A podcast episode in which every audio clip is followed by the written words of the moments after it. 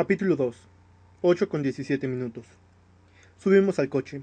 Un Buick hermoso que ya era viejo cuando nos lo dio la abuela al nacer Teddy. Mis padres me preguntan si quiero conducir. No quiero.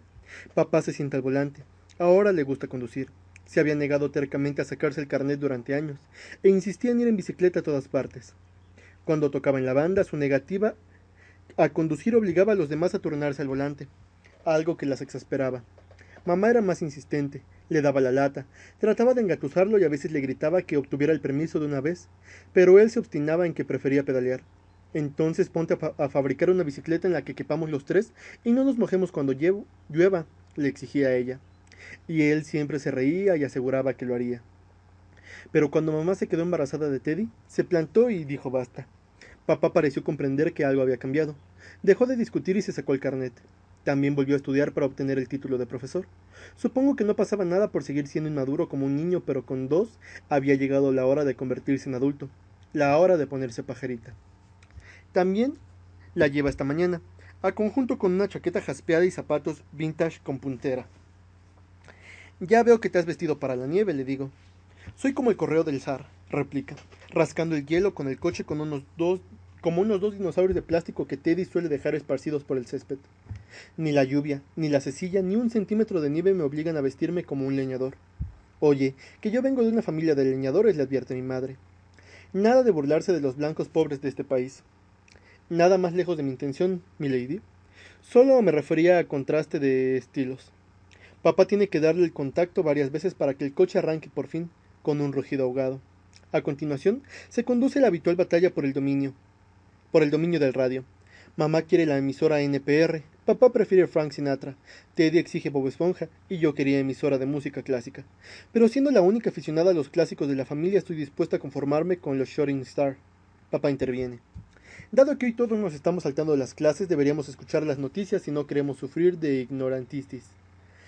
Ignorantemia, lo corrige mi mamá burlona. Él pone los ojos en blanco, le aprieta la mano y carraspea de esa forma tan profesional.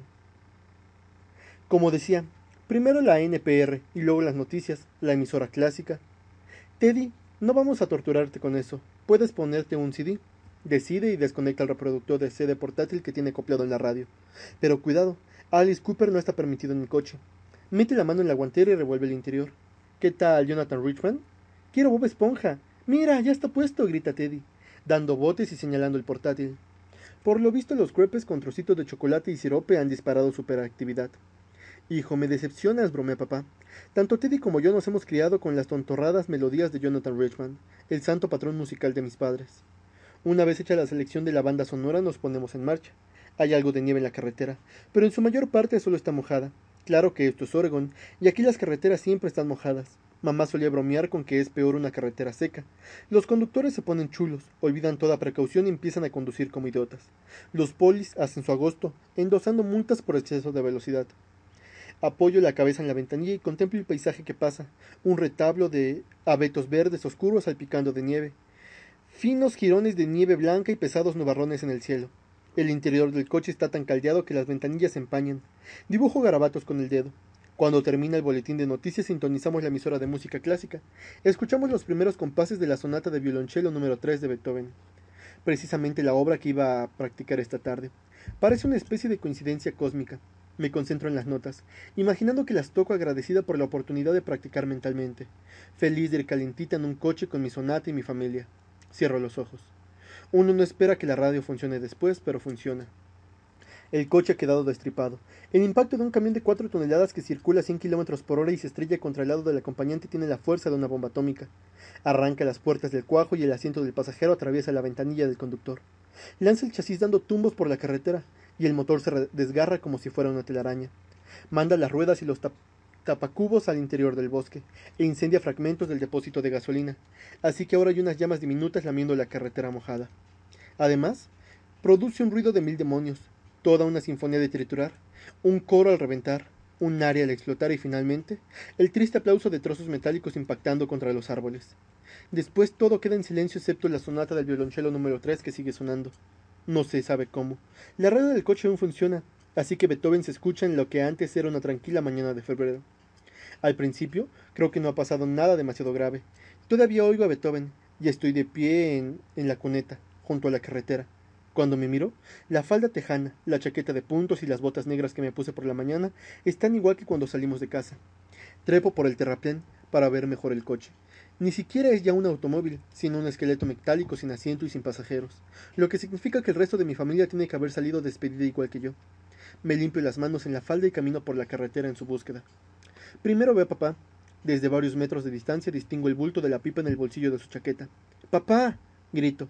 A su alrededor el asfalto está pegajoso y encuentro trozos grises que parecen ser de coliflor.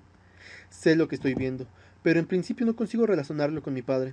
Lo que me viene a la mente son esas noticias sobre tornados e incendios, cuando explican que han destrozado una casa pero han dejado intacta la de al lado. En el asfalto hay trozos del cerebro de mi padre, pero su pipa sigue en el bolsillo superior izquierdo. A continuación encuentro a mamá. Casi no se ve sangre, pero ya tiene los labios azulados y el blanco de sus ojos está completamente rojo como un demonio de una película de terror de serie B. Parece absolutamente irreal.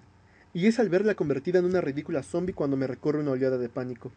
Teddy, tengo que encontrarlo. ¿Dónde está? Giro redondo con súbito frenesí, como la vez que lo perdí de vista durante diez minutos en la tienda de comestibles. Llegué a convencerme de que lo habían secuestrado, pero solo se había alejado para inspeccionar la sección de chucherías. Cuando lo encontré, no sabía si darle un abrazo o regañarlo. Vuelvo corriendo a la cuneta de la que he salido y veo que asoma una mano. Teddy, estoy aquí, le grito. Alarga la mano y te sacaré. Pero cuando me acerco más, veo el destello metálico de una pulsera de plata de la que cuelga un chelo y una guitarra diminutos. Me la regaló Adam cuando cumplí los 17. Es mi pulsera. La llevaba esta mañana. Me miro la muñeca. Sigo llevándola. Me aproximo y compruebo que no es Teddy quien yace en la cuneta. Soy yo. La sangre del pecho me ha empapado la camisa, la falda y la chaqueta de punto, y ha teñido la nieve con gotas que parecen de pintura. Tengo una pierna retorcida y desgarrada, con el hueso a la vista. Tengo los ojos cerrados y el pelo castaño oscuro ensangrentado. Me doy la vuelta. Algo falla. Esto no puede estar ocurriendo. Somos una familia que ha salido en coche. Esto no es real. Debo de haberme quedado dormida. No. Basta, por favor, basta. Despierta, por favor. Grito al aire helado.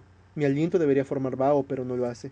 Me miro la muñeca que está como siempre, sin heridas ni restos de sangre, y me pellizco con fuerza. No siento nada. No es la primera vez que sufro una pesadilla.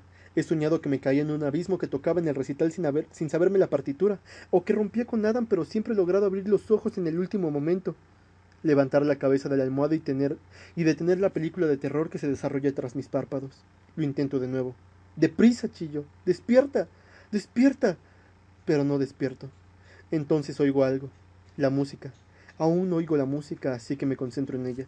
Toco las notas de la sonata de violonchelo número 3 con los dedos, como suelo hacer cuando escucho las obras que estoy practicando.